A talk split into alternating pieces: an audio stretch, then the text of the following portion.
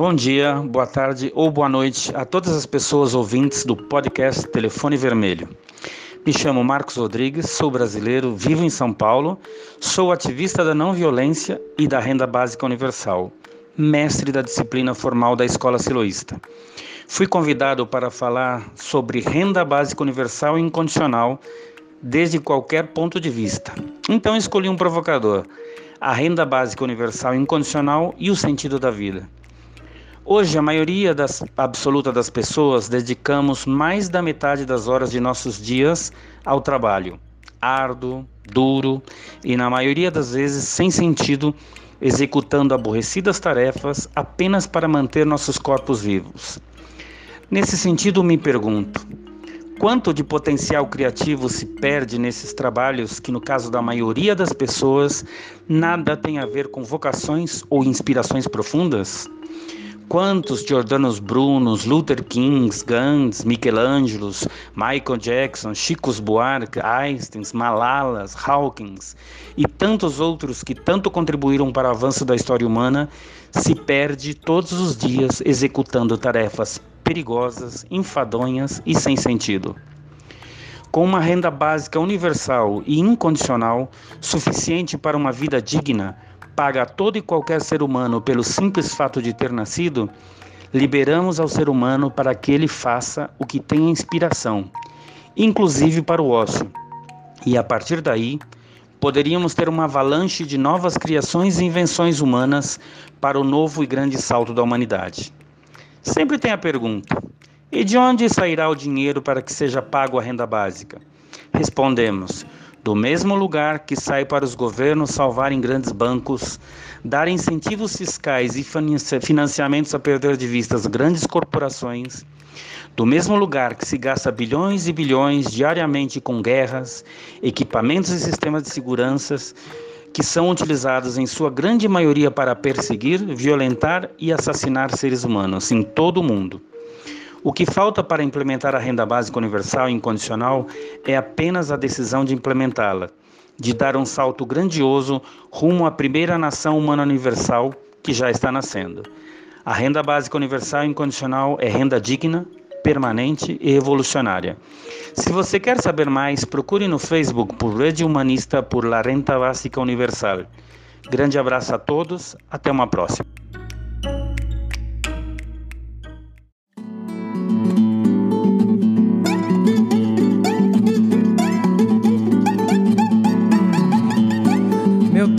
Para que tanto dinheiro?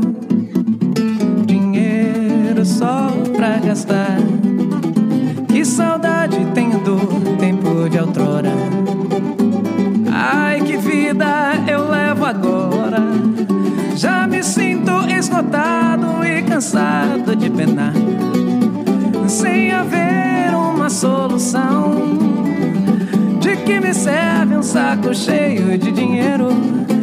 Pra comprar um quilo de feijão. Oh, oh, de que me serve um saco cheio de dinheiro pra comprar um quilo de feijão? É, meu Deus, mas para que tanto dinheiro? Dinheiro só pra gastar. Que saudade tenho do tempo de outrora. Ai, que vida eu levo agora já me sinto esgotado e cansado de penar, sem haver uma solução. De que me serve um saco cheio de dinheiro pra comprar um quilo de feijão? É, de que me serve um saco cheio de dinheiro pra comprar um quilo de feijão?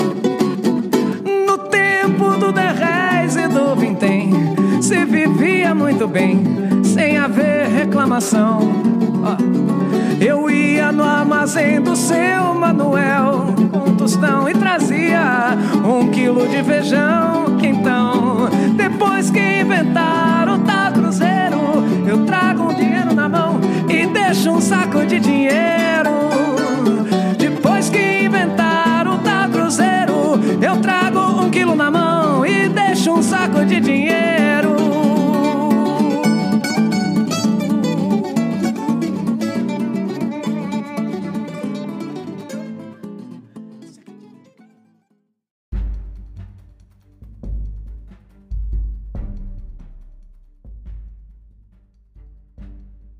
Olá, esse é o Telefone Vermelho, o podcast que fala das urgências do mundo.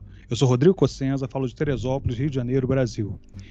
Bom, coronavírus impôs uh, uma série de mudanças no, no, nosso cotidiano.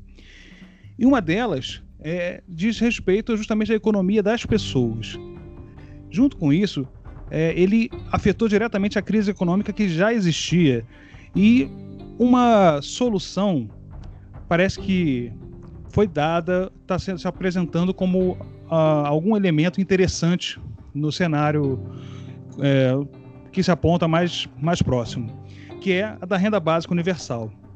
Para tratar sobre isso, a gente convidou a socióloga Ingrid Gerolimic. Fala aí, Ingrid. Fala um oi aí pra gente. E aí, pessoal? Obrigada pelo convite. Acho que é um tema super importante, então estou disposta aí para a gente bater esse papo. Maravilha. É... Opa, fala. Não, eu queria. Eu não sei como é que vocês vão começar agora. Se a gente pode. Se eu posso. Pode, fazer só uma breve fala. Assim. No ar.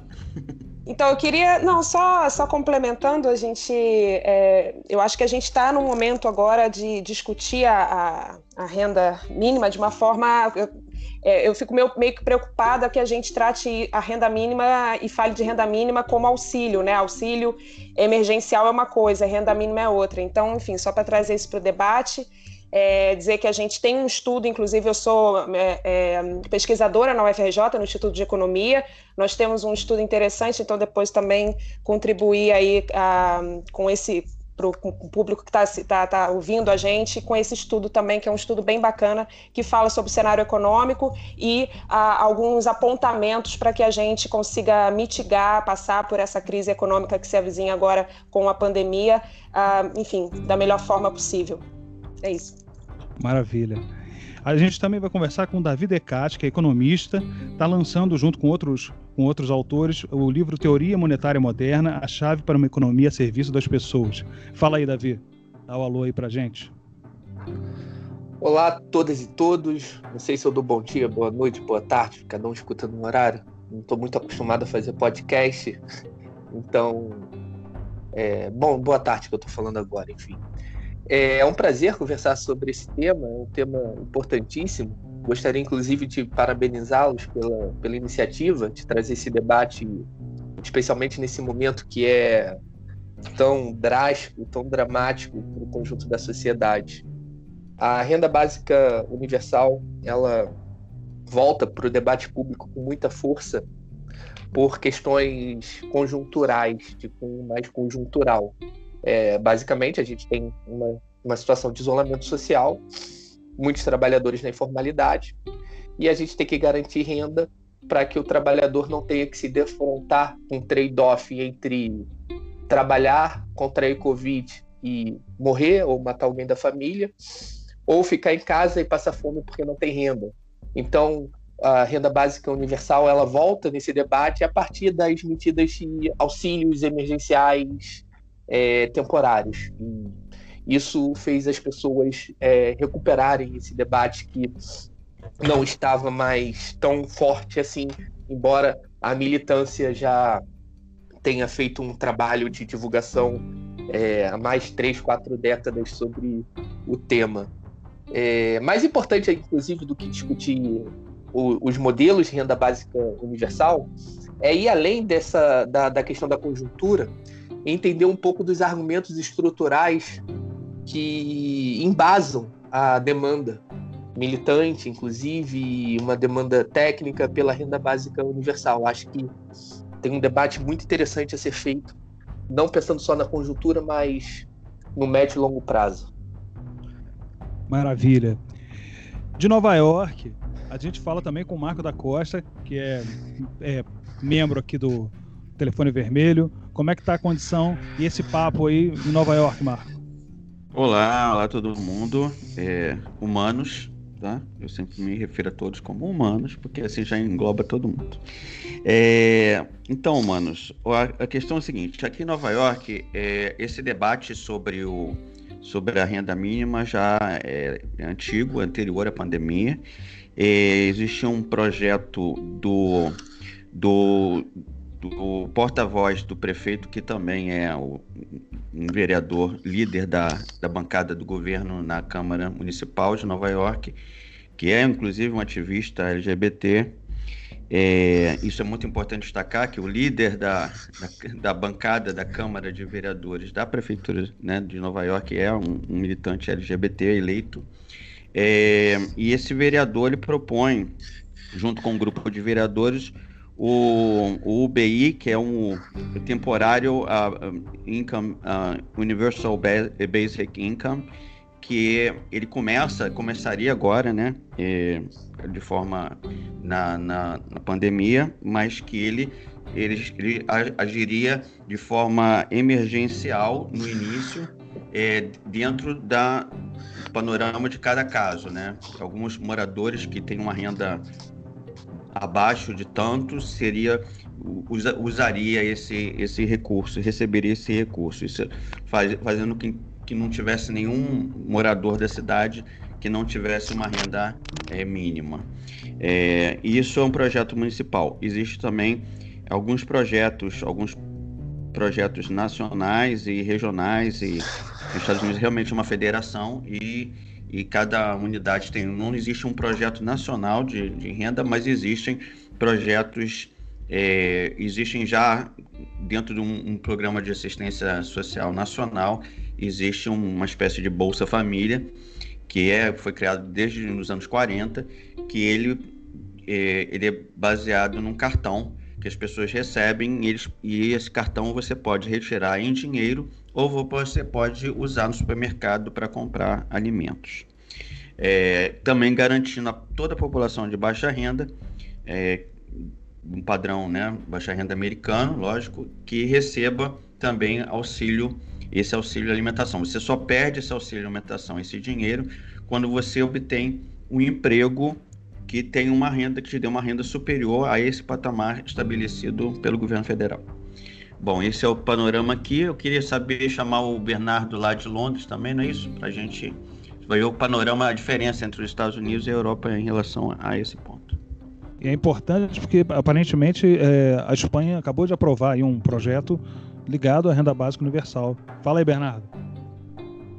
Fala aí, prazer estar falando com vocês de novo desde a terra da Tia Rivete. Estamos aqui muito felizes que o governo progressista espanhol teve a coragem de aprovar o ingresso mínimo vital, apesar das, dos partidos de direita chamarem de programa bolivariano, e realmente vem para ajudar muitas famílias espanholas que agora vão ser, que irão perder o emprego, apesar das ajudas do governo de manter essas pessoas, é, é muito bem-vinda a vinda do, da renda mínima vital, como vocês dizem aí no Brasil. Porque eu leio em espanhol é ingresso mínimo vital, então normalmente falo assim. Mas se vocês quiserem, já posso comentar também sobre a Europa e tudo mais. Uhum. E a Espanha está de parabéns nesse ponto, porque a Espanha já é a última dos países europeus a pôr essa emenda na Constituição. Perfeito.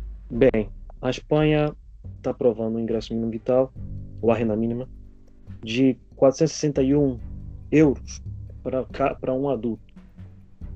Se, se esse adulto estiver com uma companheira ou companheiro, é, o ingresso vai para 139.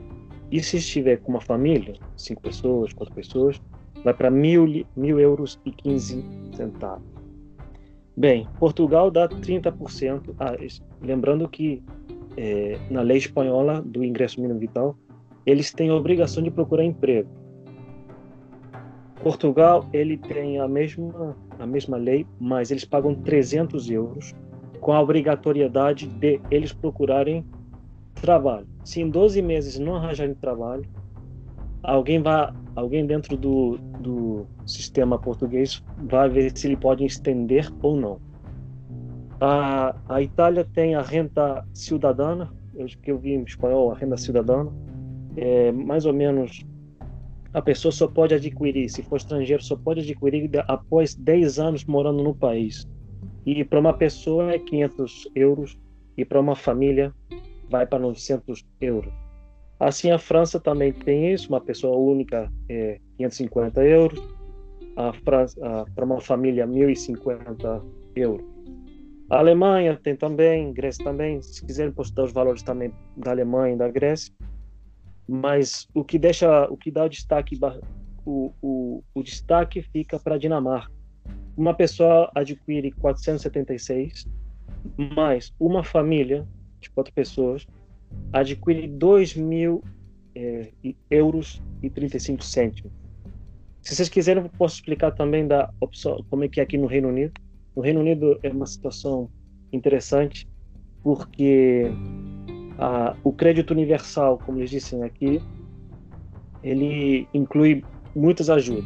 Inclui ajuda se você perde o emprego, eles te arranjam moradia, mas você tem, você tem que estar muito bem cadastrado isso não. Você tem que estar legalizado para adquirir essas ações. E o, e o legal desse ingresso mínimo vital na Inglaterra, basicamente é: você não precisa é, não ter trabalho. Você pode ter trabalho, mas se ultrapassar o limite que o governo inglês põe, você irá perder esse, essa ajuda. Ou seja, eu vejo muito que meus colegas, muita gente trabalha 25 horas por semana e se ultrapassar isso, eles brigam. Então eles sempre querem chegar a 25, porque senão eles vão perder a ajuda do governo.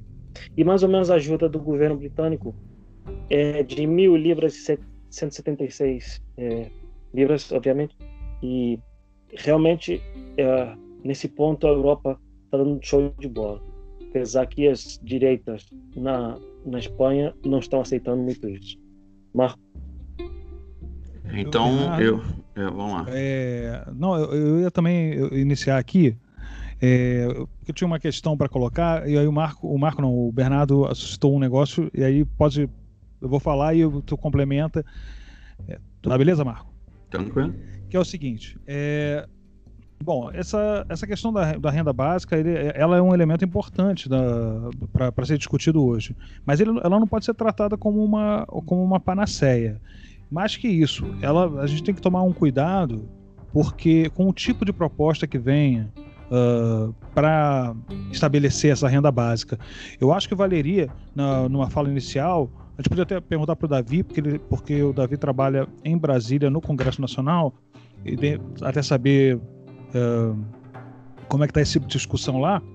É, mas esse, essas, varia, essas varia, variações da, uh, de projetos possíveis para a renda básica universal, caso hajam, e certos, certas uh, ciladas que a gente pode cair em projetos mal organizados, mal ajambrados.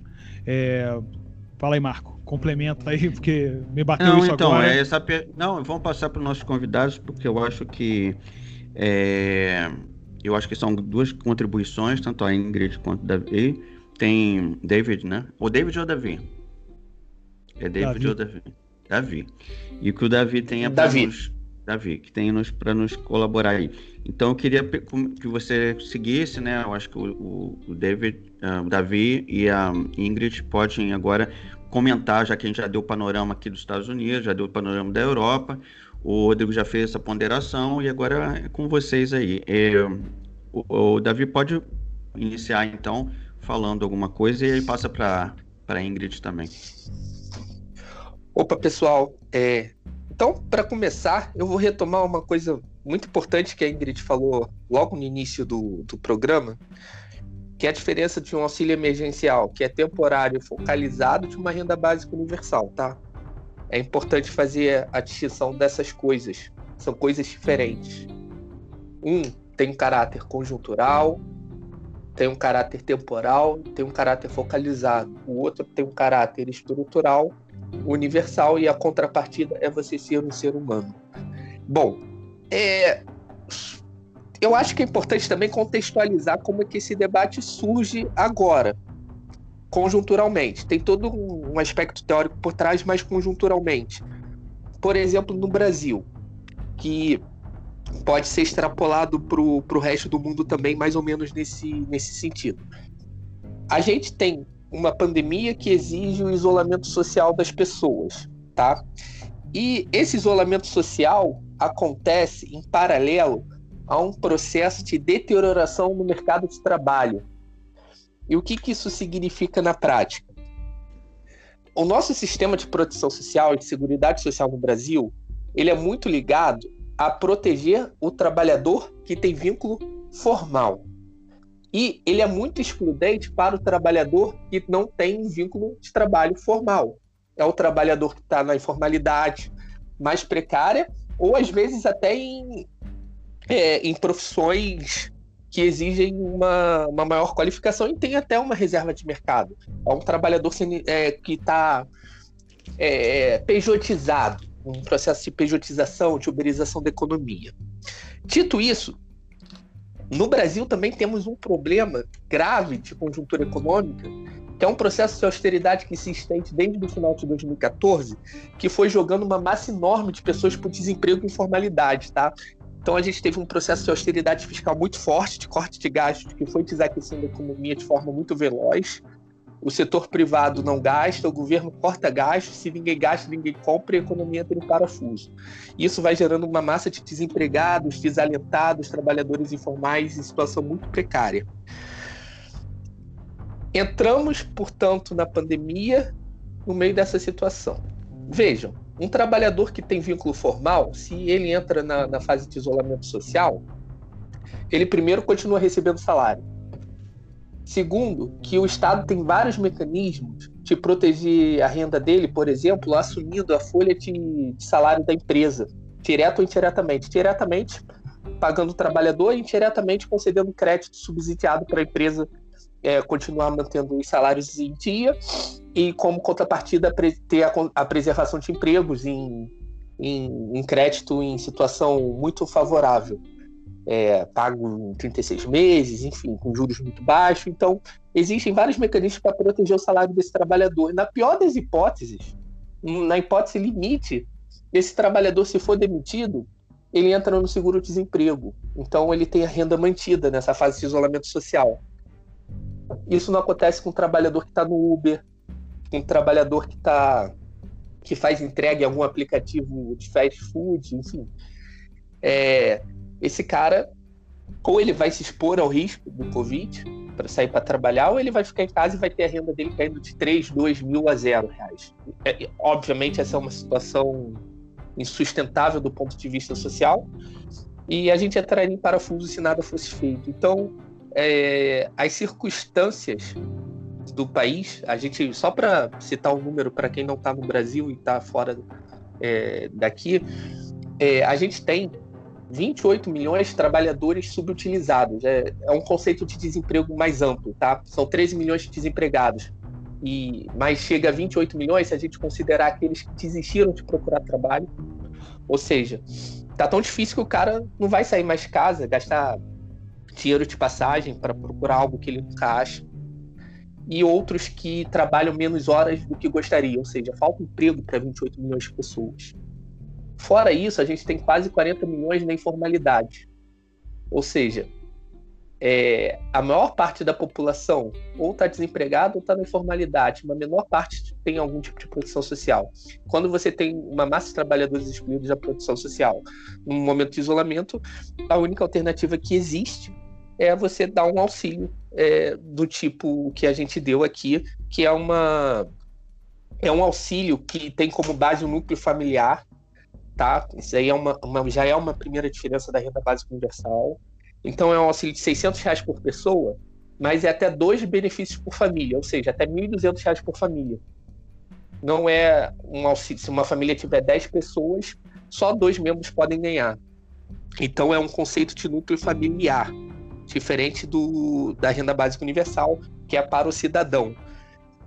Outra diferença esse benefício ele foi focalizado nas famílias que integram o cadastro único. É, o cadastro único é, tem como recorte de renda 500 reais mensal por pessoa ou 3 mil reais por família, tá? Então são famílias que estão no cadastro único ou que tenham características que as colocariam no cadastro único, embora elas não estejam. Então, é, basicamente, é esse o perfil. Por fim, é um auxílio que será pago apenas por três meses. É 600 reais por pessoa, no máximo 1.200 por família, por três meses. É uma situação que é, era inevitável, não é porque houve uma leitura da necessidade de ter uma renda básica universal, dada a, a, precarização do mercado de trabalho, dado o futuro do mundo do trabalho, dada a automatização, não tem nada a ver com isso. Foi uma coisa que era a única saída. É, inclusive, essa proposta vem do Congresso, não vem do governo federal. O governo federal queria algo ridículo, um valor de 200 reais. O Congresso conseguiu aprovar 600 reais, os partidos da oposição tentaram mil reais. É, de toda forma, foi um alívio danado para o trabalhador, o trabalhador informal é, consegue respirar, é algo necessário, embora insuficiente, né? Porque um cara que tem uma renda de 2, 3 mil reais, com 600 reais, ele não paga nem os custos fixos dele e isso até atrapalha um pouco o isolamento, né? Não, não permite um isolamento mais confortável, mas foi o que deu para fazer nesse primeiro momento. Então, é, essa é a primeira diferença. Tem um caráter totalmente emergencial aqui. A renda básica universal, ela já parte de pressupostos muito mais estruturais. Eu acho que a Ingrid pode até falar melhor do que eu sobre isso. Um é que a automação no mundo do trabalho, ela está numa fase muito acelerada.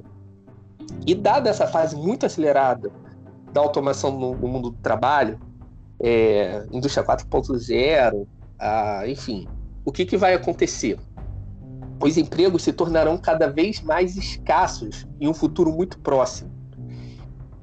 E como nossa, o nosso sistema de segurança social é muito atrelado ao emprego, a gente já tem dois problemas de cara. O primeiro é que, se a, a renda provém do, do emprego, muitos trabalhadores não teriam como ter renda. Segundo que é, isso vai jogar muita gente na informalidade e o nosso sistema de proteção social não abrange um trabalhador informal de forma plena como abrange o trabalhador formal. Então você tem um cara que ou não recebe renda, ou que recebe renda, mas está fora da, da proteção social. Quando eu digo proteção social, eu falo o seguinte, ó, o cara trabalha, dá um exemplo prático, o cara trabalha é, pedalando na bicicleta, entregando comida. No meio dos carros, na rua, sem equipamento de proteção nenhum, enfim. Trabalha 15 horas por dia. Ele sofre um acidente. O cara atropela ele, quebra a bicicleta dele, quebra a perna dele ele precisa ficar dois meses sem trabalhar. A empresa não quer nem saber. Ele não vai ter rendimento nenhum nesses dois meses. É, ele vai ficar quebrado sem a, a bicicleta dele. É, se morrer também que se dane, ele só vai ser cancelado do aplicativo e ele não tem nenhum mecanismo de proteção social. Esse cara geralmente nem, nem contribui para a Previdência. É, então, pensando nessa situação mais estrutural, é, a, alguns teóricos e militantes propõem que a renda básica universal seja uma saída. Há também muita gente na direita neoliberal que deturpa esse, essa essência da renda básica universal e enxerga na renda básica universal uma forma de substituir o estado de bem-estar social pela renda básica universal. Como assim? Eu, em vez de fornecer saúde pública, ao invés de fornecer educação pública, ao invés de fornecer serviços públicos em geral, e coisas do tipo, eu dou uma renda básica para o indivíduo se virar e ele vai adquirir esses, esses, esses bens e serviços diretamente no mercado com essa renda, é, partindo no, do, do, de pressupostos como maximização da utilidade e afins. Então, tem várias nuances ideológicas envolvidas nesse debate, não é um debate simples, e essas nuances ideológicas elas acabam acarretando em modelos de renda básica universal diferentes. Agora eu passo é... para a Ingrid complementar. É, eu ia falar isso. É, Davi uh, fez uma explanação bastante detalhada da, da conjuntura que fez o, o esse processo. É, de, retomar essa, essa ideia da, da renda básica universal no Brasil e uh, mas tem essa questão das disputas de como fazer de como fazer essa renda básica Uh, Ingrid, é, como é que você está vendo essa, primeiro essa, essa disputa política e o que isso impacta de fato no processo de desenvolvimento do país? Uh, uh, a ideia de que se possa ter esse tipo de, de projeto aprovado. Ingrid. Bom, então, eu fiz questão de, de, de falar até no início essa, essa, para a gente fazer esse, essa diferenciação né, entre o que é essa renda básica universal e o discurso que tem sido feito hoje em relação ao auxílio emergencial, para a gente entender o cenário pós-pandemia, porque é óbvio que uma, um auxílio nesse momento da pandemia é, fica claro para todos que ele é fundamental, mas o pós-pandemia é que eu acho que é o cerne da questão para a gente apontar o que, que vem pro, por aí para o futuro. É, é, enfim, não só estou falando aqui do Brasil, mas também da Europa e nos Estados Unidos. Para a gente ter uma ideia, na Itália, por exemplo, é, a expectativa é que mais ou menos 10 milhões de pessoas fiquem sem emprego. Nos Estados Unidos, os pedidos de seguro-desemprego explodiram Hoje passou de 6 milhões, deve estar aí na casa dos 7 milhões. Né? E a, as Nações Unidas, por exemplo, já fizeram agora um, um estudo em que prevê mais ou menos um, enfim, meio bilhão de pessoas, que significaria aí um 8% da população mundial, que uh, vai uh, para volta para a linha de pobreza. Né? Então, essas projeções, é, elas são muito importantes para que a gente possa pensar a renda básica universal agora de uma maneira em que ela venha como um projeto uh, de desenvolvimento para os países. Né? A gente, é, no Brasil, por exemplo, a gente tem aí né, uma agenda ultra neoliberal, Uh, o, o, Davi falou muito bem, né? A, a, aprovação dessa renda emergencial, ela na verdade foi feita pelo Congresso todo esse processo, porque se dependesse do governo seriam 200 reais. Então isso significa que não está na agenda do país é, discutir, tanto que a gente viu na quem acompanhou aquela, aquele circo de horrores que foi a reunião ministerial, o ministro da Economia Paulo Guedes dizendo que não vai ajudar os pequenos. Né? Então a gente vê muito bem qual que é a cartilha que hoje eles seguem. Por isso é muito importante que a gente pense a renda básica como uh, um projeto que vem acoplado num um projeto desenvolvimentista para o país, né? Um retorno que a gente chama aí do plano Marshall, né? Do que a gente viu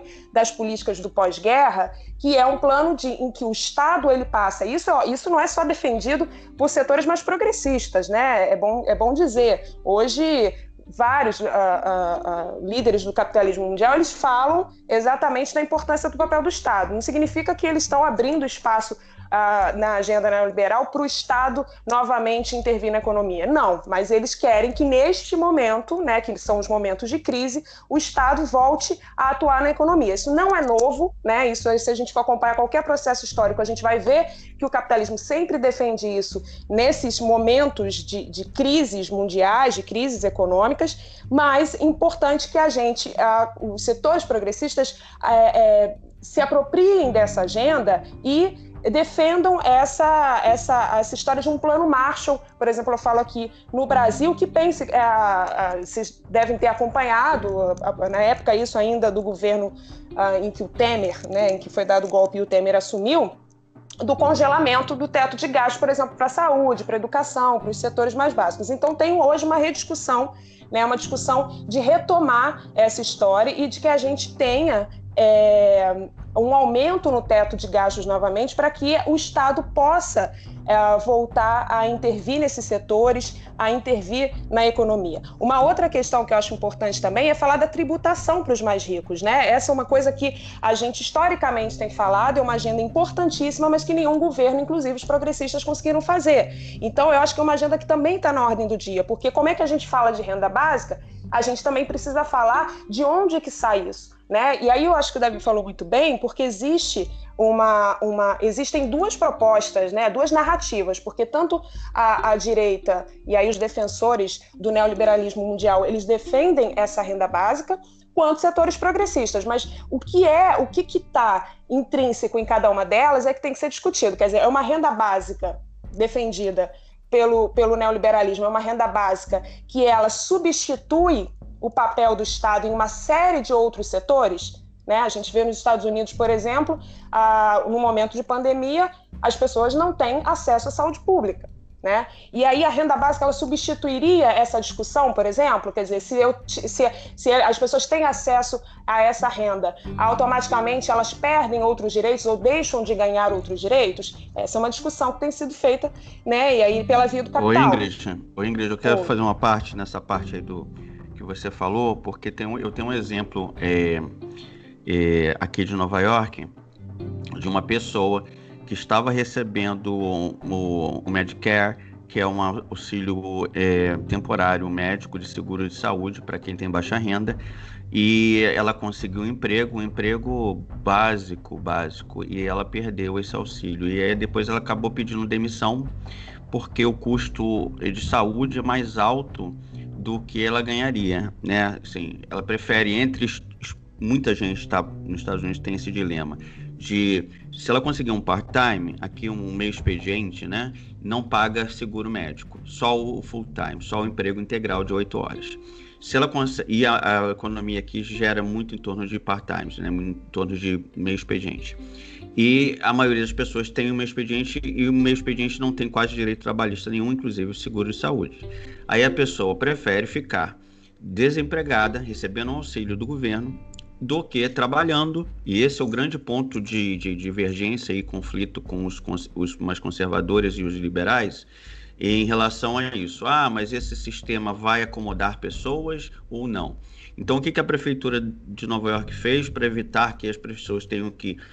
É, a pessoa que está dependendo de um programa social, ela também está, como o Bernardo falou na, na Inglaterra, comprometida, tem um assistente social que fica acompanhando o caso dela e, e oferece para ela treinamento, para ela se inserir novamente no mercado de trabalho. Mas isso também parte por uma negociação com as empresas da criação de empregos né, full time para que elas possam ter direito ao seguro saúde. Se elas podem ter o direito ao seguro saúde numa empresa, elas vão preferir migrar para um emprego.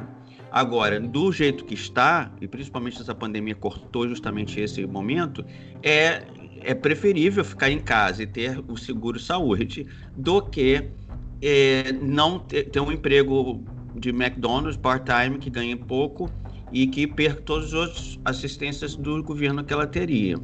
Agora, é, é bom lembrar também que, é, no caso do Covid específico, na região de Nova York, não sei em outras cidades, mas quem tem Covid, é, o custo médico do atendimento, do tratamento, está sendo coberto pelo Estado. Tá bom? Só continuando. Então, pois é, é, essa discussão que eu acho que tem que ser feita, e eu acho que tem sido muito pouco apropriada até pelos, pelos setores de esquerda, porque os setores progressistas, de uma maneira geral, uh, porque existia sempre, por outro lado, essa defesa é, de uma renda que a, que a renda básica ela poderia fazer com que se perdesse direitos. Né? A gente fala que, por exemplo, no Brasil, você falou sistema de saúde americano, mas o, o sistema de saúde brasileiro, o SUS, ele é uma das coisas é, mais interessantes do ponto de vista de políticas públicas criadas no Brasil desde a Constituição. Então, deixa, é, é, então é algo que a gente precisa manter e não acabar. O ministro da, da Saúde, o Mandetta, né, que foi aí até as pessoas consideraram que foi um bom ministro diante de tudo que a gente tem visto no Brasil, de, enfim, mas ele não é, ele na verdade defendia que se acabasse com o SUS. Então ainda tem essa agenda também de se acabar com esses serviços públicos tão fundamentais. Por isso que é importante a gente fazer a discussão da renda da renda básica acoplada há uma discussão de um novo plano econômico para o Brasil que inclui a questão da tributação, a gente da taxação, por exemplo, dos mais ricos, né, que é algo que a gente é, tem, tem muito medo de, de, mexer nisso. É claro que nesse momento, muito menos essa discussão não vai acontecer, mas é importante que isso fique, é, é, é entre na agenda dos setores progressistas para que de fato aconteça e que não para que a gente não tenha que, ah, enfim, enfrentar uma situação como a gente está enfrentando hoje. Né? A questão da desoneração, por exemplo, também de alguns setores que são setores menos afetados, não tem sido falado. E é importante que se fale agora também, porque tudo isso serve de elemento para que possa é, criar uma forma de, inclusive, é, sustentar essa política, essa ideia de, de, uma, de uma renda básica. Né? E outra coisa que o Davi falou que acho que é muito importante também é que, para além da, da, da, conjuntura atual da pandemia, a gente tem de fato essa questão da automação. Né? Tem um estudo interessante de Harvard, depois a gente também é, pode passar, enfim, para as pessoas é, terem acesso, mas pelo menos só no Brasil eles apontam que pelo menos 44 milhões é, é, de pessoas, de ocupações, têm chance de serem substituídas pela tecnologia. Então, essa é uma E eu não estou falando, é, eu estou falando num, num tempo é, é, muito pequeno, se a gente for falar em menos de 10 anos, por exemplo, né? A gente tem uma projeção mais ou menos de 5 anos, 6 anos, para que isso aconteça, ou seja, é ali na frente, né? Então, realmente, hoje eu vejo, hoje eu tenho, tenho muita preocupação com o cenário que a gente está enfrentando no Brasil. A gente, para além de tudo, para além da crise econômica, enfim, em função da pandemia, uma crise mundial, a gente tem uma crise política, né? A, a projeção aí a mínima por, de, de perda, de, de queda do PIB é mínima de 5%, mas estão falando até em 8%. Então, realmente é um cenário muito difícil e eu acho que ele não pode ser resolvido com corte de gastos. Né? A gente já percebeu que essa agenda ultra neoliberal ela só vai agravar ainda mais essas condições. Então, o mundo inteiro está voltado para uma agenda desenvolvimentista com uma maior participação do Estado e eu acho que é essa agenda que tem que acontecer no Brasil. Caso contrário, a gente vai ver uma situação ainda pior do que já está acontecendo hoje. A gente tem um aumento do desemprego é, aí é, desde 2015, mais ou menos, foi aumentando é, e agora, enfim, é, explodiu e vai explodir ainda mais ali na frente. Então, a gente realmente precisa pensar um novo plano Marshall para o Brasil, seguindo uh, a tendência que está acontecendo no mundo, na Europa, nos Estados Unidos, e pensando também na questão do mercado interno, porque uma outra preocupação é que ah, muitos países estão fechando as suas fronteiras e vão investir mais na sua produção nacional, né? Porque essa questão de abrir muitos mercados e com a pandemia ficou muito exposta à fragilidade desse sistema mais global do capitalismo. Então, muitos países, a Europa, inclusive, tem feito muito isso, ah, os Estados Unidos também têm feito muito isso, que é se voltar mais para esse mercado, para a sua produção então, o Brasil também tem que atuar nessa linha, porque a gente não sabe como uh, as coisas vão ficar mais pela frente. Enfim, é, é mais ou menos isso. É uma parte. Bom, Na Espanha, desculpa, desculpa, Rodrigo, só uma, uma parte. Não. Na Espanha, o presidente Pedro Santos, ele, no momento da auge da crise do coronavírus, a Espanha estava sem material sanitário, sanitário como diz Espanha, para hospitais e sem, a, sem o, o aparelho para intubação. O que ele fez? Ele foi a uma fábrica de armamentos espanhóis e pediu para eles construírem essa, esse esse respirador. Bem, esse, respirador, exato. Ou seja, o que a Ingrid falou, basicamente o que vai acontecer. A Espanha já entendeu, dizendo o exemplo da Espanha, que ele tem que se autofornecer, não pode ir mais nesse jeito que estava o mundo. Ele, os, os países estão entendendo na Europa estão entendendo que eles têm que se auto-abastecer em uma futura crise. Essa é a parte. É, a gente, é, tu vê que é a gente começa com renda básica é, e, e aí passa por uma série de elementos importantes, como, por exemplo, como é que, tá, como é que vai se dar a dinâmica é, internacional a, do, no, na relação, na relação entre, entre as nações, como é, que, como é que vai se dar o processo produtivo, é, com os impactos da, das mudanças tecnológicas no processo produtivo, o que, que isso, isso, como isso se relaciona com a vida que a gente está levando. Vocês, vocês apontaram alguns elementos muito, muito bons, assim. É, tem essa questão uh, da, do tipo de política econômica que, por exemplo, o governo brasileiro está tá propondo, que é um político, uma política de, de um ajuste fiscal extremamente violento que recai sobre o conjunto dos trabalhadores, o conjunto da população, é, que só, só pode ser explicado numa fé cega, completamente sem critério algum, ou uma cretinice. Ou seja, é, assim, porque não tem, não tem realmente é, é coisa do, do, cretino que está interessado em fazer negócio com, com, com a crise. É, não direi qual que eu acho que seja a, a posição do, do ministro da Economia. Mas é, acho que dá muito a entender pela reunião que a gente viu, dá bastante a entender qual é, o, qual é, o, qual é a posição dele. Uh, e não parece ser um homem de fé. Bom, é, essa questão da automação que foi colocada e que pode gerar uh, essa perda de empregos, ou seja, de postos de trabalho, é, é algo importante e que pressiona ainda mais para a questão da, da implementação da renda, dessa renda básica universal. Mas junto com isso, acho que valeria a gente pensar é, é, sobre que critérios uh, se dá esse processo de automação é, e a problemática que, que, que, ela envolve. Porque uh, ela, ela, a automação ela, ela gera uma, uma série de, de vantagens no, no processo produtivo, porém, ela impõe uh, uma, uma rediscussão de como se, de como se desenvolve, uh, como se afere lucro. Como se ofere lucro uh, a partir do processo produtivo, já que o trabalho humano ali não está colocado da mesma maneira. Mas mais que isso, acho que valeria a gente pensar uh, as maneiras como a gente pode uh, socializar esse processo de produção novo, modernizado, em que retira o ser humano dessa necessidade do trabalho. Uh, eu sei que isso escapa um pouco à ideia da renda básica universal, mas eu acho que vale, valeria a gente pensar isso também uh, para frente. Antes da gente, da gente uh, ir para o intervalo, é, valeria uma, uma, passada rápida para a gente pensar, é, para a gente conversar sobre é, como é que está a discussão sobre a renda básica é, no Congresso Nacional. É, eu sei que o Davi já fez uma explanação, mas é, tentar ver quais são, quais são os atores que estão se mobilizando para isso. Eu sei que, por exemplo, o deputado Glauber Braga tem um projeto que não é sobre renda básica universal, mas é sobre, é, sobre a questão do emprego, garantia do emprego e da renda, que também dialoga com essa necessidade uh, do brasileiro. Então, Davi, seria. É, dá, dá você fazer uma explanação nesse caminho? E se puder falar sobre essa questão da automação, também, então, também eu, seria eu, bacana. Deixa eu fazer uma, uma, intervenção aqui por questão de ordem técnica. É, a gente vai precisar desse intervalo agora, de, rapidamente a gente volta e aí o Davi já explica, dá essa resposta para o Cossenza, tá bom? A gente já está com muito tempo, né?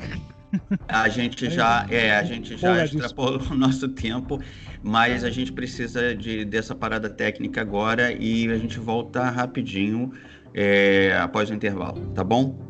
Valeu, gente. Perfeito.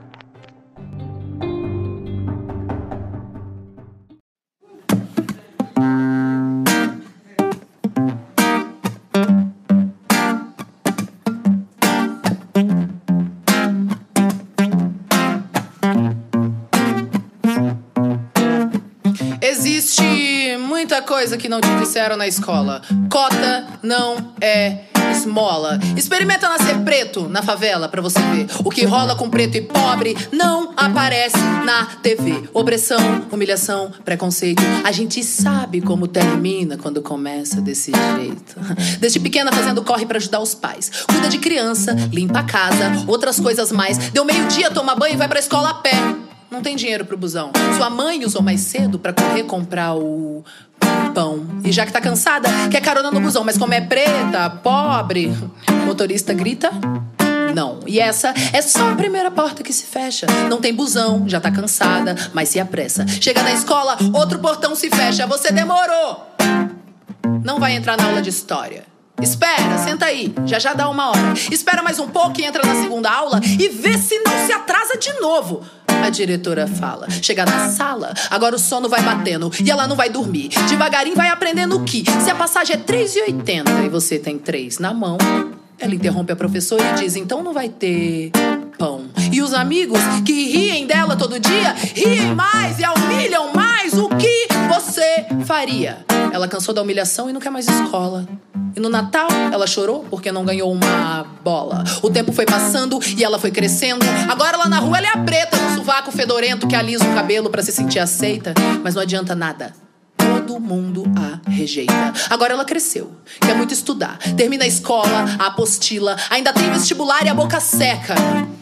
Seca, nenhum cuspe. Vai pagar a faculdade, porque preto e pobre não vai pra USP. Foi o que disse a professora que ensinava lá na escola: que todos são iguais e que cota é esmola. Cansada de esmolas e sem o da faculdade, ela ainda acorda cedo e limpa 3 AP no centro da cidade. Experimenta nascer preto, pobre na comunidade. Você vai ver como são diferentes as oportunidades. E nem venha me dizer que isso é vitimismo. Não bota culpa em mim pra encobrir o seu racismo. E nem venha me dizer que isso é vitimismo, que isso é vitimismo, que isso é vitimismo. vitimismo. Não bota culpa em mim pra encobrir o seu racismo. E nem venha me São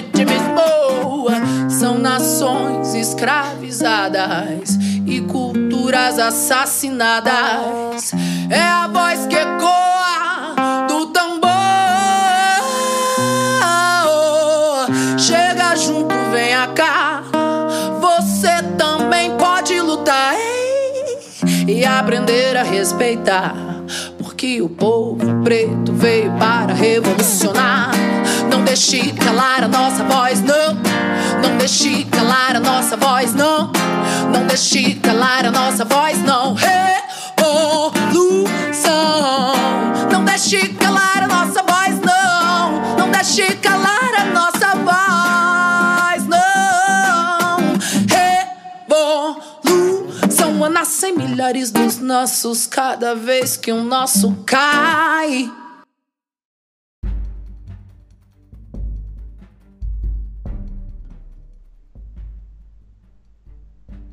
Estamos de volta. Bom, a gente finalizou o primeiro bloco com uma, uma, um questionamento para o Davi, é, que estava relacionado a essa ideia, da, a ideia do, do trabalho, né, do mundo do trabalho, uh, os impactos da automação.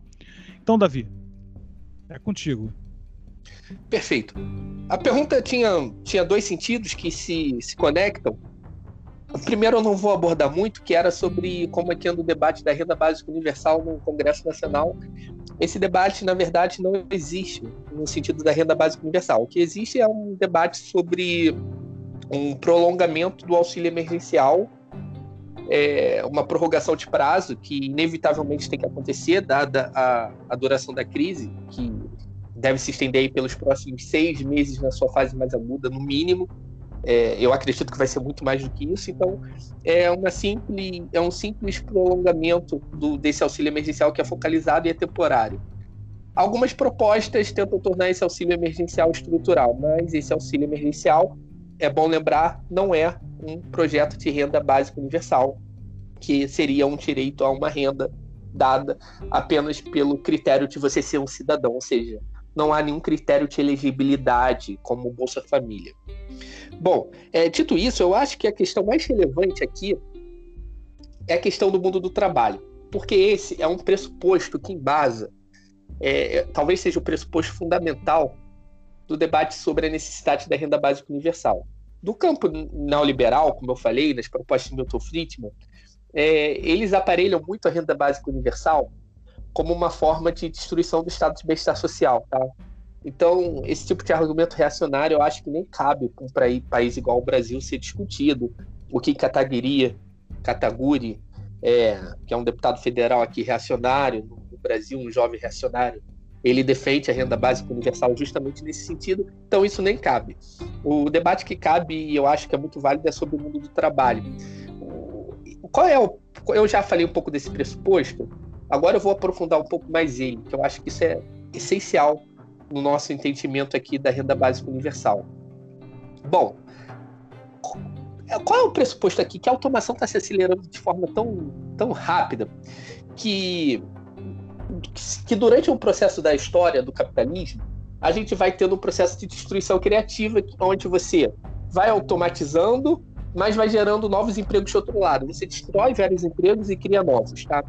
É, alguns exemplos a gente destrói as máquinas de escrever, cria computadores e gera empregos tanto na indústria de, de, de computadores, então você destrói empregos na indústria de máquinas de escrever e cria uma indústria de informática, de produção de hardware, software, enfim. Você transforma o tipo de emprego. Então é uma transformação, é uma destruição de um lado e uma criação de outro. É, a perspectiva agora, e isso é um debate que vem da década de 80, não é novo, na década de 80 você tem uma literatura imensa sobre isso, é de que o que está acontecendo é um processo em que a destruição de empregos, dada a automação, ela está sendo muito mais veloz por conta da, da inteligência artificial e afins do que o processo de criação, tá? É, por exemplo, a Amazon, eu estava vendo um programa, ela substitui nos, gal, nos galpões dela os caras que colocam caixa e tiram caixa por robozinhos. Os robôs fazem todo esse processo logístico ao mesmo tempo, é lógico que, como ela está demandando muito robô, alguém está fazendo esse robô na China, por exemplo. É, enfim, mas uma coisa não compensa a outra, tá? Então você destrói mais do que você cria, dado que você tem um trabalho mais, você tem um setor mais é, intensivo em mão de obra e você transfere por um mais intensivo em capital. Qual é o ponto aqui? É, a gente tem que entender a especificidade de cada país. No Brasil, a gente passa por um grave, por um grave processo de desemprego, precarização do trabalho, uberização do trabalho, que, tem, que não tem tanto a ver com automação quanto é comumente colocado.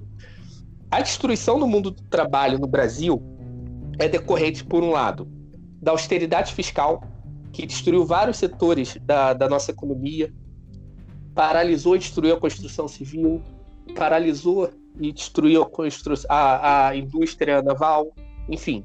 A gente tem uma destruição completa em vários setores da economia. Em paralelo a isso, temos um processo de uberização que é intenso. Vejam, a uberização é um negócio muito elétrico, porque tem é, muita tecnologia envolvida para precarizar os trabalhos mais é, mais braçais, mais simples possíveis. É o cara que pedala na bicicleta sem direito trabalhista nenhum, sem nenhum tipo de proteção social. É, ele entrega para um restaurante, ele repassa dinheiro para uma plataforma transnacional, ele não tem proteção é, social nenhuma e se enxerga como empreendedor. É, pedalar de bicicleta por 15 horas por dia é fruto da, da tecnologia, isso é um trabalho muito tecnológico. Em Brasília, há anos, alguns anos atrás, a gente não via ninguém mais pedalando de bicicleta para fazer entrega. É, isso voltou por conta da uberização. Olha que coisa louca, né? Você teve uma. A gente regretiu na, na, na forma de, de prestação de trabalho, de exploração, uma exploração muito mais brutal. Então você tem uma, uma falência, uma desestruturação no mercado de trabalho também que vem desse, dessa tecnologia a favor da precarização do trabalho. É a gourmetização da escravidão, a uberização nesse sentido. E aí, por fim, você tem o processo de automação. Dada essas características do mundo de trabalho, a gente tem que entender o que, o que é, o, a gente tem que ter um diagnóstico preciso da causa para ter uma solução adequada. Bom, quem diz que no Brasil a gente precisa de renda básica universal pela dificuldade de se gerar emprego, não entende a realidade do país. Veja, a gente tem no Brasil, hoje no Brasil, metade da população não tem saneamento básico. Desculpa a redundância, saneamento básico é uma coisa básica e gera muito emprego. Então a gente precisa de muita gente para construir a nossa rede de saneamento básico. Não tem como uma criança crescer é, com esgoto a céu aberto, sem água tratada. Isso vai afetar é, tanto o, a produtividade dela como trabalhador no futuro, quanto a, a, a nossa própria sociabilidade, isso é desumano. E para resolver esse problema, a gente precisa gerar muito emprego. É um setor altamente intensivo em mão de obra. Vamos lá, a gente olha o Rio de Janeiro, favela de Manguinhos. Gente, aquilo lá, você vê o quanto de gente que a gente precisa para trabalhar para reconstruir aquilo. É moradia, é saneamento básico, é mobilidade urbana, é uma reconstrução total daquela situação precária. Então, a gente precisa, para solucionar esse problema grave de moradia, mobilidade urbana e saneamento básico, a gente precisa de muita mão de obra para solucionar isso. E aí eu posso continuar dando vários exemplos. Eu estou dando exemplos mais ligados à infraestrutura, infraestrutura econômica e social. Posso dar exemplos de prestação de serviços. Será que no Brasil a gente tem muito profissional prestando serviços de cuidados a idosos, apoio à primeira infância, à arte, à cultura? Será que não dá para gerar é, empregos nesses setores mais? Será que isso é uma impossibilidade a gente contratar mais médicos, mais professores, construir mais universidades, mais centros de pesquisa? Uma dúvida que eu tenho. Eu acho que ainda a gente tem uma capacidade enorme de gerar empregos nesses setores. Veja, agora que eu chego no ponto polêmico. A impossibilidade de gerar empregos nesses setores está no mercado. O mercado não é capaz de gerar empregos nesses setores porque não são setores que dão lucro. Então, quem é capaz de gerar empregos nesses setores que a gente precisa tanto é o Estado. E veja, são empregos verdes, porque a gente não vai é, são empregos que não estão ligados, por exemplo, a uma indústria fortista ultrapassada que polui. Se você contrata pessoas para melhorar o saneamento básico, você está cuidando do meio ambiente, óbvio. Enfim, são empregos verdes, são empregos é, sustentáveis, geram renda, reduzem desigualdades, resolvem problemas sociais. São empregos que o mercado não vai gerar. Então, cabe ao Estado gerar esse tipo de emprego, cabe é, pensarmos em um programa de geração para esse tipo de emprego.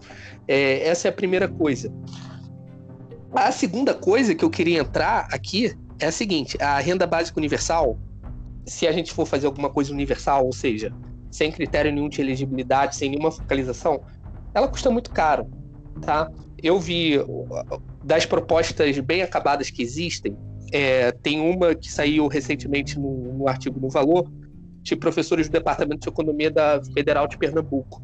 Samuel Pessoa, inclusive, replicou ela. Ela é interessante porque eles colocam os números, tá? Eles propõem uma renda básica universal de 400 reais, um valor mediano, abaixo do auxílio emergencial. E, como contrapartida, eles exigem uma série de coisas muito perigosas.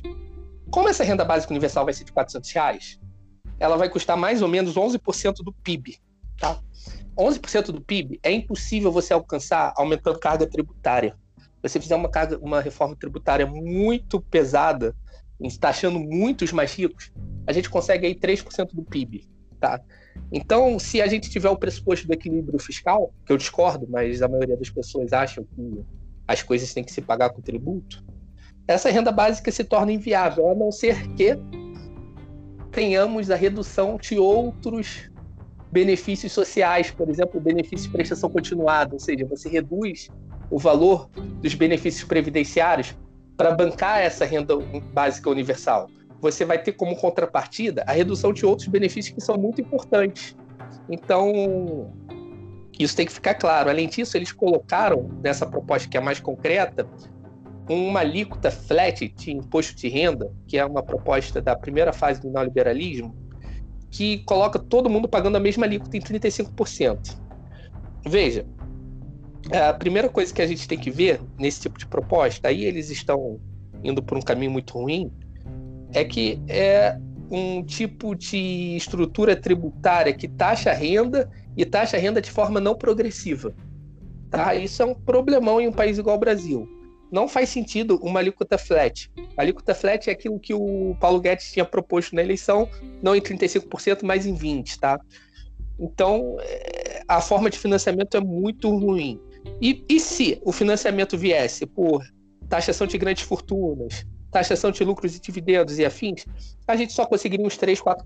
Ou seja, ou a gente vai ter que assumir que vai ter que ter um déficit público para fazer um negócio desses, e aí é outro debate, e aí tem que ver o debate sobre a pressão disso no balanço de pagamentos, a pressão disso na inflação e afins, ou isso vem acompanhado de redução, por exemplo, na previdência social, redução de prestação de serviço público e etc. Então a renda básica universal ela tem que ser tratada com muito cuidado.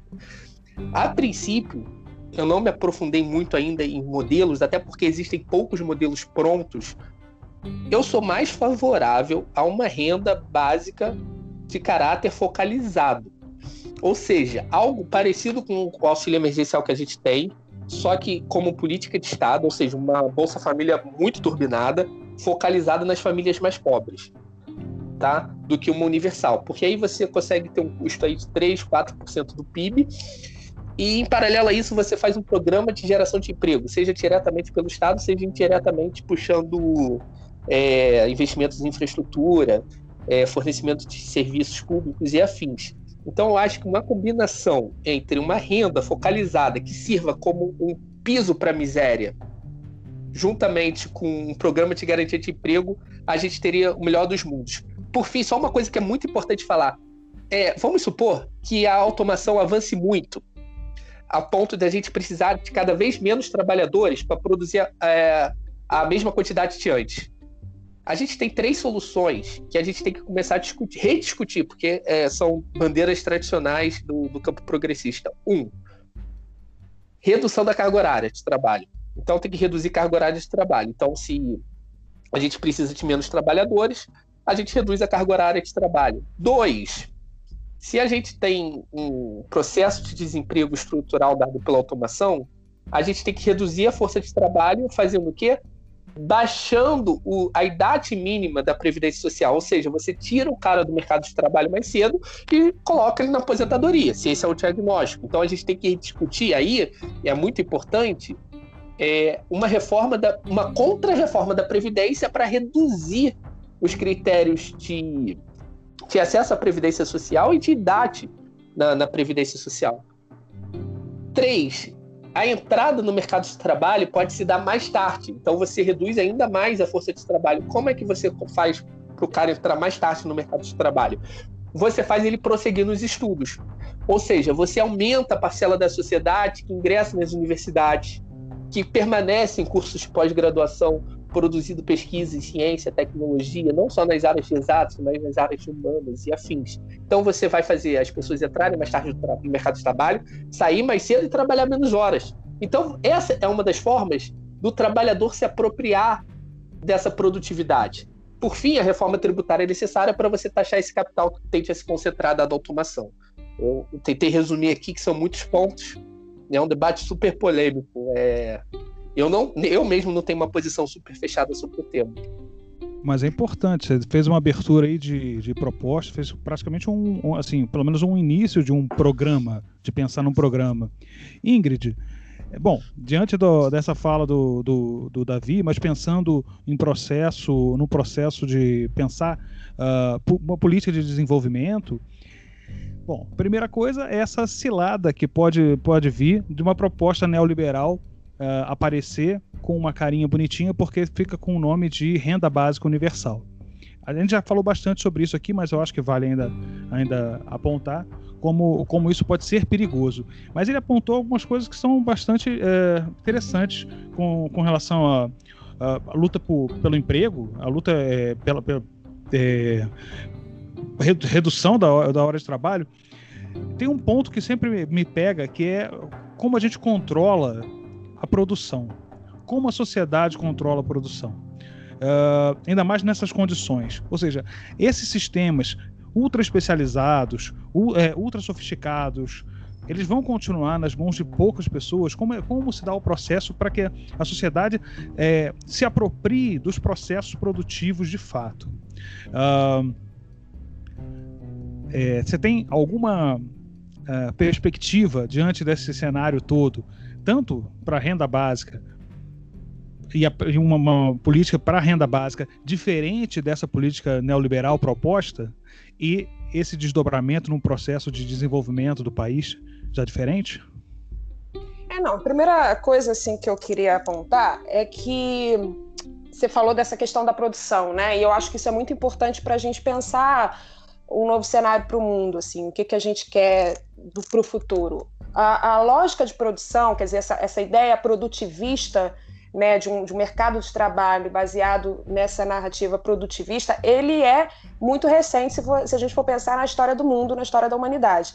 Então, a ideia de que as pessoas têm de uma renda básica uh, universal, ela substituir a ideia do emprego, ela, na verdade, não, não funciona na prática. Se a gente for ver exemplos, por exemplo, como a Finlândia, né? A Finlândia ela fez uma pesquisa muito legal em que ela separou as pessoas que recebem a renda básica das pessoas que são grupos de controle e continuam uh, nos seus empregos formais. E mostrou que, na verdade, as pessoas que recebiam a renda básica acabaram trabalhando, inclusive, mais dias do que as pessoas que não recebiam. Então, o que muda, na verdade, é a lógica do trabalho. Né? A gente precisa pensar do ponto de vista do sistema, né? E aí eu acho que a pandemia também traz uma reflexão sobre o mundo em que a gente vive, que é um mundo baseado no consumo, é um mundo que é uma produção que ela estimula né, esse, esse consumo para que possa é, estimular todo esse mercado. Então, tudo isso vai ter que ser pensado também de uma, de uma forma holística, de uma forma, inclusive, que inclua principalmente a questão ambiental. Né? Então, acho que tudo isso está tá incluído nas, na, nessa perspectiva de uma renda básica, porque a renda básica baseada nesses avanços tecnológicos, com automação, ela pode significar, né, dentro da perspectiva atual que a gente tem, é, desemprego, pobreza e tudo mais. Mas ela, por outro lado, dependendo da forma como isso for, tra é, for trabalhado, ela pode representar uma liberdade, uma libertação em relação ao sistema atual que a gente vive. Né, que aí foi muito bem falado, quer dizer, esses empregos, na verdade, que vão ser substituídos, são empregos onde as pessoas atuam como robôs, né, e aí se você substituir essas, esse, essas pessoas por robôs, mas você, por outro lado, criar perspectivas para essas pessoas, você está dizendo que essas pessoas vão, a, a, você vai possibilitar para essas pessoas uma nova perspectiva de trabalho, né? baseado na criatividade, baseado em uma série de outras coisas que não estão colocadas porque elas não têm essa possibilidade hoje, porque elas têm que cumprir ah, uma rotina que é uma rotina quase que, enfim, um sistema é, escravocrata, se a gente for pensar, na, por exemplo, no Brasil e países pobres pelo mundo. Então, assim, é uma, uma coisa que até o Davi falou, mas, eu, mas é, tem um, um, ponto que eu queria também trazer de uma, uma pesquisa que foi feita pelo próprio FMI, e, e no que diz respeito ao Brasil, é, o FMI fala de uma renda básica universal, tá?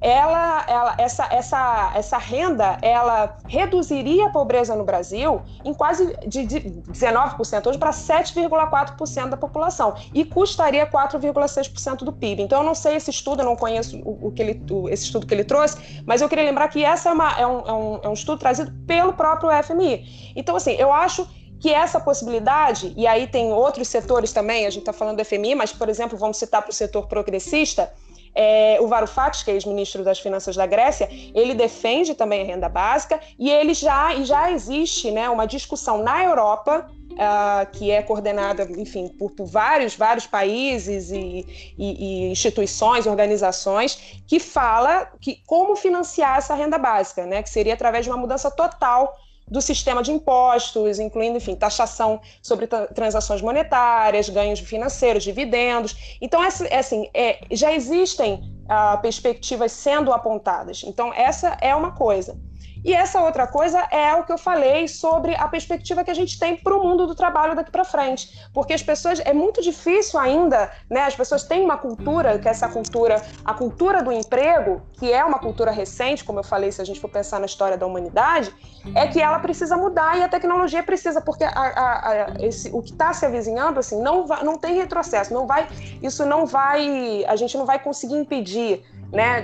Digamos assim, nem acho que tenha porque o que vai acontecer é que as pessoas vão perder, uma grande parte das pessoas vão perder seus empregos para robôs.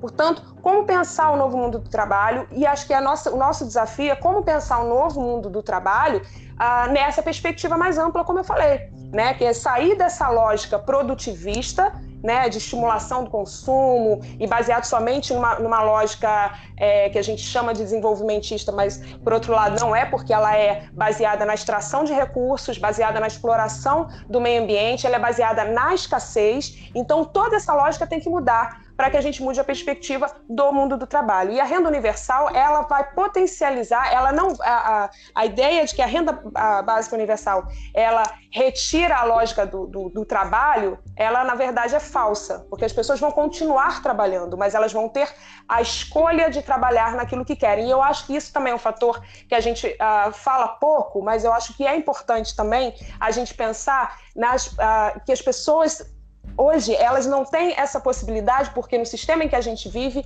é cada um, cada dia, né, a gente tem que batalhar para trazer o pão. E isso, essa é uma lógica extremamente cruel que faz com que as pessoas não sejam capazes de explorar o que tem de melhor nelas. Então, quantas pessoas poderiam é, se beneficiar e se libertar dessa lógica se a gente pensar numa renda básica universal que vai fazer com que elas possam ter a opção de trabalhar naquilo que querem, naquilo que gostam, naquilo que faz sentido para elas e não ter que trabalhar num sistema quase escravos uh, para poder, enfim, trazer o sustento de cada dia. Então, acho que é, é muito importante essa discussão e eu acho que, enfim, agradeço a vocês por trazerem esse tema, porque realmente é um tema que ainda, infelizmente, está sendo pouco, talvez, discutido pelos setores progressistas. Eu acho que ele tem que ser trazido como uma campanha, sabe? E acho que a gente tem que pensar. Aí tem alguns setores, a Internacional Progressista, por exemplo, que foi uh, criado pelo Bernie Sanders, o próprio Varoufakis está fazendo parte,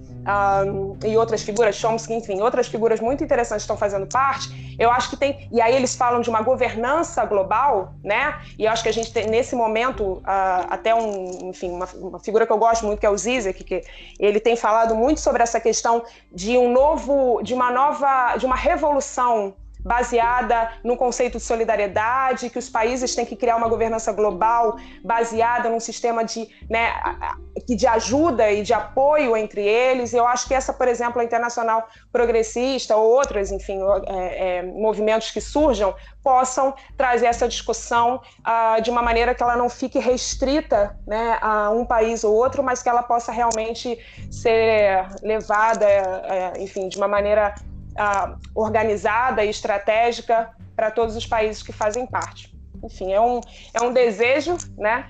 E acho que é, é, uma, é uma chamada aí também para que a gente possa cada vez mais falar sobre isso e pensar isso de uma maneira estratégica e organizada.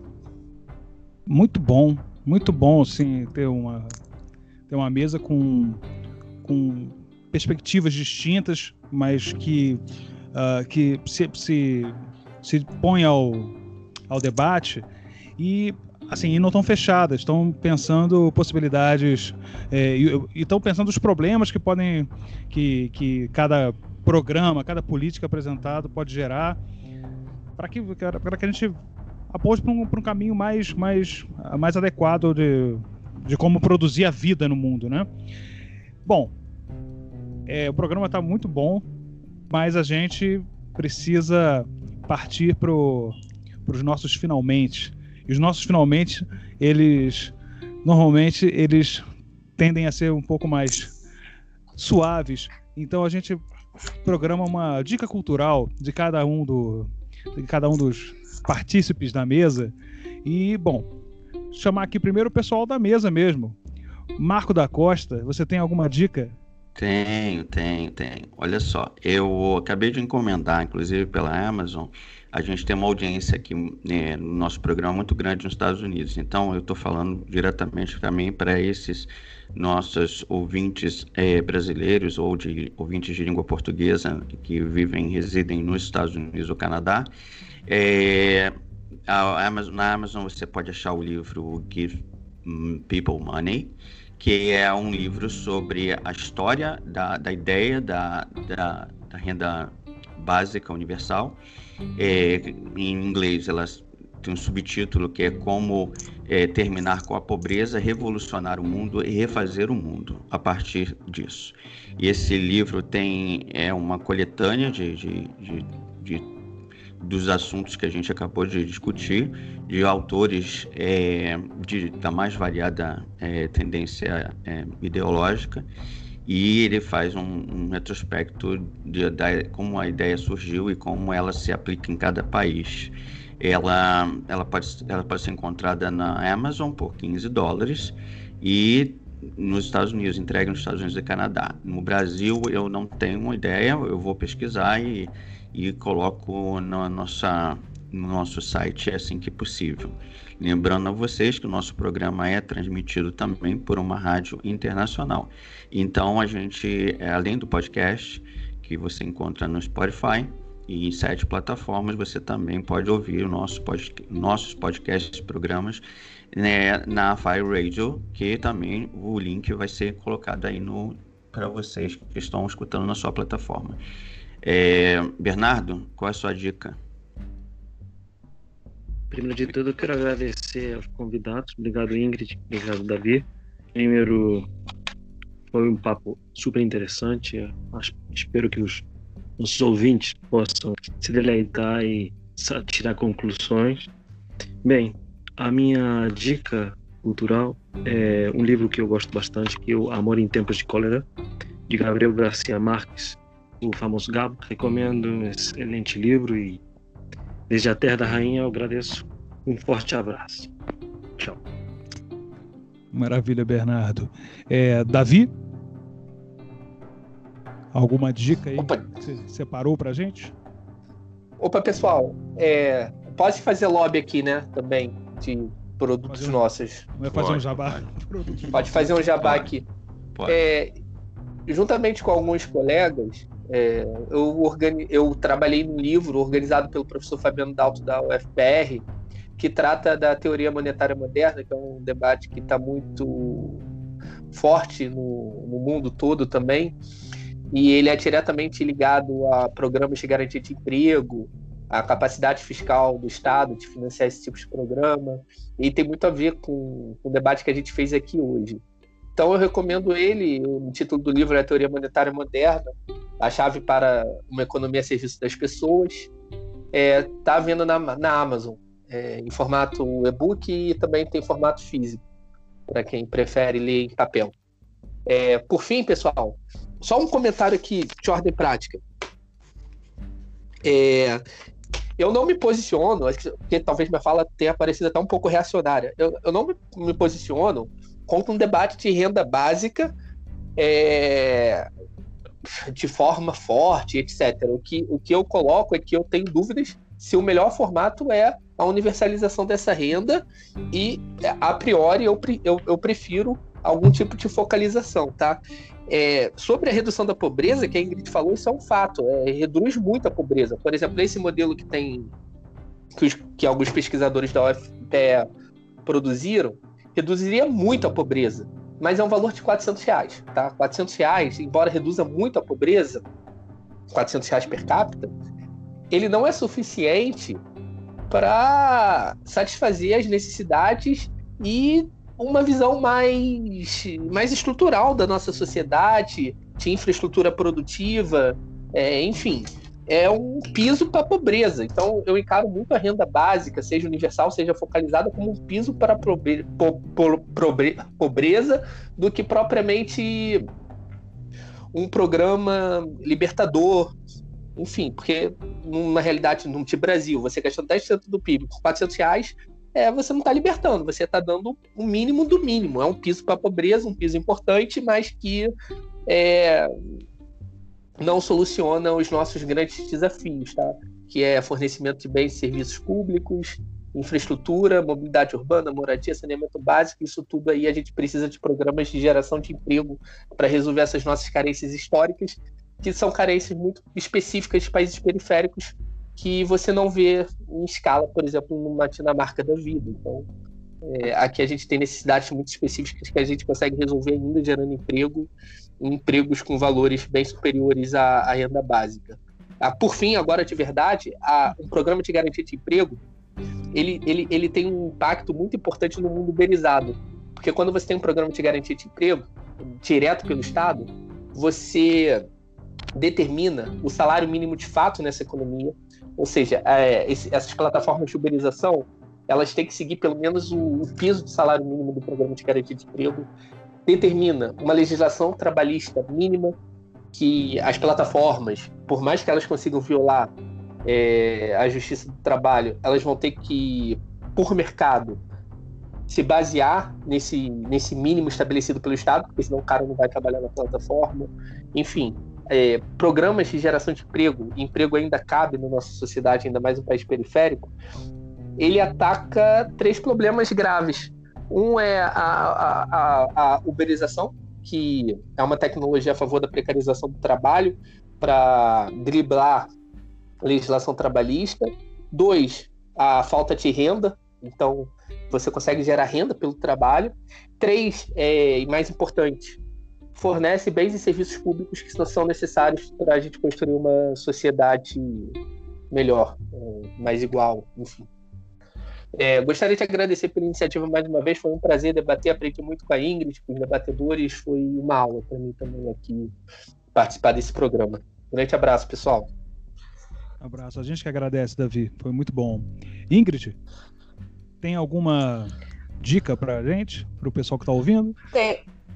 Tenho sim, tenho sim. Antes eu só queria falar para o Davi que eu também não tenho ainda, eu não tenho uma definição minha particular em relação a essa questão se a gente faz uma renda básica universal para todos ou se a gente faz isso focado. Eu acredito talvez que o focado a gente deva começar de fato pelo focado, mas sempre perder essa perspectiva que é uma perspectiva de longo prazo para a gente construir realmente algo mais sistemático. E eu acho que e eu faço muito essa, essa, esse link com a questão da tributação porque eu acho que é fundamental que a gente linke, que a gente exija responsabilidade de quem ah, concentra mais renda nesse país, enfim. E acho que isso é por isso que a gente, por isso que eu falo que é tão importante linkar uma coisa à outra. Então, é, é isso. Mas eu, eu, aprendi muito com você também, Davi, foi muito bacana esse papo. E como dica, eu quero falar do, de um festival de cinema mundial que está rolando. Uh, acho que vai até, não sei se é o dia 3, enfim, é We Are One, e ele está no YouTube. Então, assim, tem muita, uma programação incrível, vários documentários, filmes, eu super recomendo aí pra galera assistir e tentar é, limpar um pouco a cabeça diante de tanta coisa, tanta preocupação, tanta notícia ruim. Eu acho que é um, é um bom momento aí pra galera assistir alguma coisa bacana. E obrigada a vocês mais uma vez, foi muito bacana esse papo, muito legal, estou muito feliz. Foi muito bacana mesmo. A gente agradece muito, muito, porque foi é, muito especial. Bom, eu vou dar a minha dica, que é uma dica pensada para tempos estranhos, que é um livro, é, um livro do Marco Mondaini chamado Do Stalinismo à Democracia, Palmiro Togliatti, A Construção da Via Italiana ao Socialismo.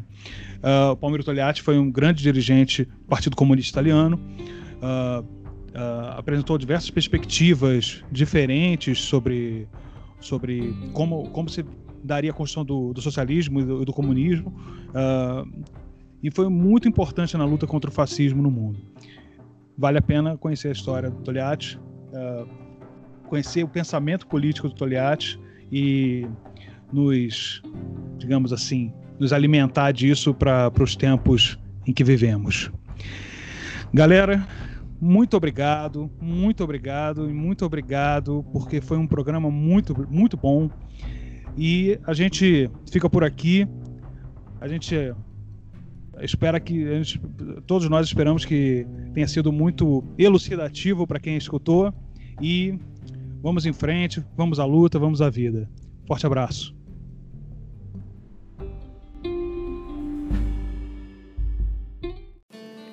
Telefone Vermelho é uma produção da Little Fire Studios New York. Distribuição Fire Radio International www.littlefirepodcast.com